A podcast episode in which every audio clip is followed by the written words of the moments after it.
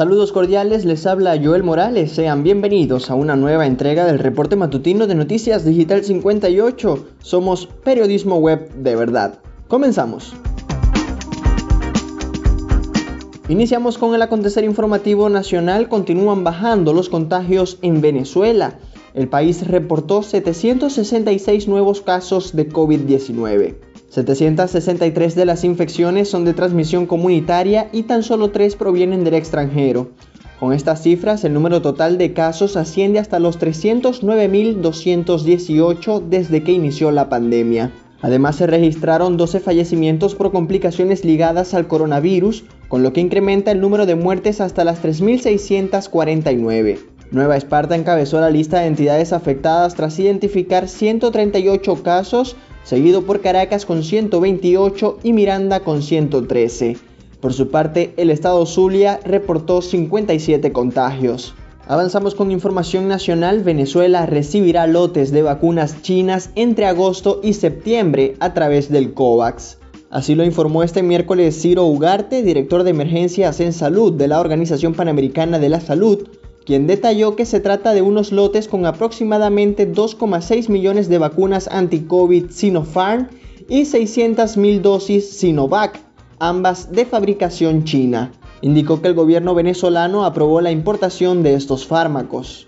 Continuamos con más noticias. Ecoanalítica informa que menos del 1% de los venezolanos podría asumir un crédito en divisas. El director de la firma, Luis Arturo Bárcenas, manifestó este miércoles 4 de agosto que actualmente existen límites que impiden la dolarización de la economía venezolana. El economista explicó que una persona natural no es comparable con una empresa en términos de capacidad de endeudamiento en divisas y añadió que el país se encuentra en un contexto donde menos del 1% de la población podría asumir ese crédito en moneda extranjera.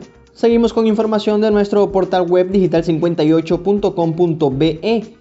Consejo Nacional Electoral recibió informe de expertos sobre el sistema de votación automatizado. Este miércoles 4 de agosto, el CNE recibió de manos de expertos y especialistas informáticos el informe final sobre la auditoría integral del sistema automatizado de votación de cara a las próximas elecciones de gobernadores y alcaldes. El profesor de la Universidad Central de Venezuela, Robinson Rivas, sostuvo que la revisión realizada al sistema permitió constatar las fortalezas del mismo y añadió que cuenta con un alto estándar tecnológico. Por otra parte, se confirmó que el Consejo de Expertos Electorales de Latinoamérica estará acompañando los comicios regionales y municipales del próximo 21 de noviembre. Con esta información hacemos un breve repaso por el acontecer regional. María Corina Machado desde Maracaibo afirmó que el 21 de noviembre se caen muchas caretas. La dirigente opositora sostuvo este miércoles 4 de agosto un encuentro con dirigentes de su partido 20 Venezuela y ciudadanía en general en el Colegio de Abogados del Estado Zulia, donde reiteró que la participación por parte de factores políticos en los venideros comicios del 21 de noviembre solo legitimaría al gobierno de Nicolás Maduro, el cual calificó como tiranía. A juicio de Machado, las alcaldías y gobernaciones que logren ganar las fuerzas adversas al chavismo no valen nada. Insistió que la liberación de Venezuela solo puede lograrse a través de medidas de fuerza. Por un lado, la fuerza ciudadana movilizada en las calles del país y la fuerza de la comunidad internacional.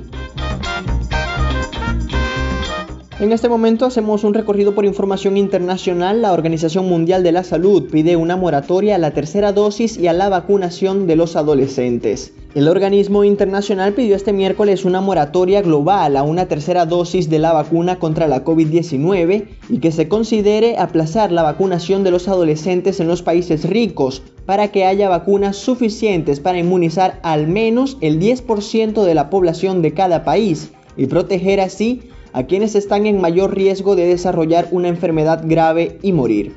Este llamamiento se produce tras la decisión de Israel y de Alemania de ofrecer una dosis de refuerzo a su población de riesgo, mientras que el Reino Unido planea hacer lo mismo a partir de septiembre y otros países ricos se encuentran en la misma reflexión.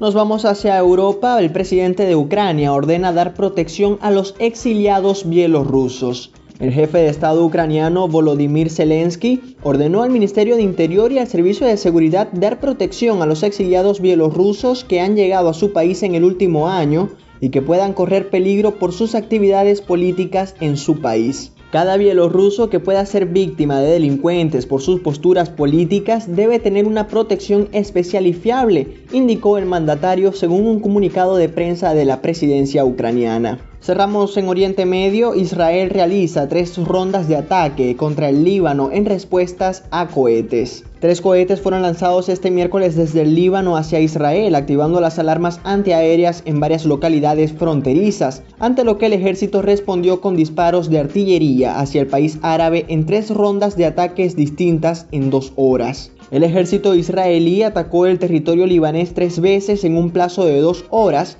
en represalia por proyectiles lanzados horas antes, según informó un portavoz militar que concretó que dos de los cohetes impactaron en Israel y otro no logró pasar la frontera.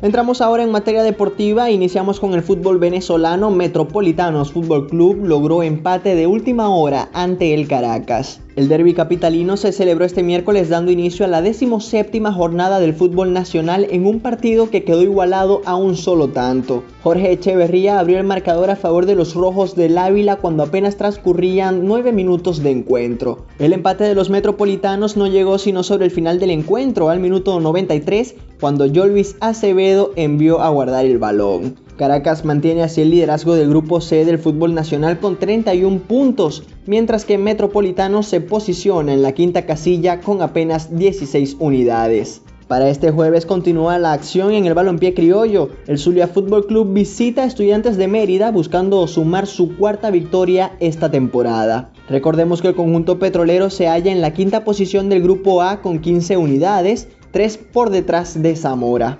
Es tiempo de hablar de las grandes ligas. Carlos Carrasco se convirtió en el séptimo lanzador criollo con más ponches en las mayores. El serpentinero barquisimetano vio acción este miércoles en el encuentro entre sus Mets de Nueva York y los Marlins de Miami, donde lanzó en cuatro entradas y un tercio, en las cuales ponchó a cinco rivales, números que le permitieron llegar a los 1311 ponches desde que está en el Gran Diamante. Carrasco además superó a Kelvin Escobar y se ubicó en la séptima casilla de lanzadores criollos con más despachados por esa vía. Los Mets lograron imponerse 5-3 ante el conjunto de Florida. Otro criollo que vio acción en ese mismo encuentro fue Jesús Aguilar, quien pegó su décimo noveno bambinazo de la campaña. El camarero venezolano de los Marlins se paró en la caja de bateo en la sexta entrada y le conectó un poderoso honrón al lanzador dominicano Yeuris Familia. Aguilar se fue con marca equilibrada de 4-2 con una impulsada y selló su promedio de bateo en 251. En otros resultados de la jornada, los Rojos de Cincinnati vencieron 6-5 a los Mellizos de Minnesota, Rice derrotaron 4-3 a los Mariners, Atléticos se impusieron en entradas extras 5-4 ante los Padres, Yankees vapulearon 10-3 a los Orioles, Red Sox vencieron 4-1 a los Tigres. Y Reales de Kansas City lograron victoria de 9 carreras por una ante los Medias Blancas. Nos despedimos recordándole que estas y otras informaciones usted puede ampliarlas en nuestra página web digital58.com.be y si desea mantenerse informado síganos en nuestras redes sociales como arroba digital-58 y suscríbase a nuestro canal de Telegram. Ponemos fin a este reporte matutino, narró para ustedes Joel Morales. Somos Noticias Digital 58, periodismo web de verdad.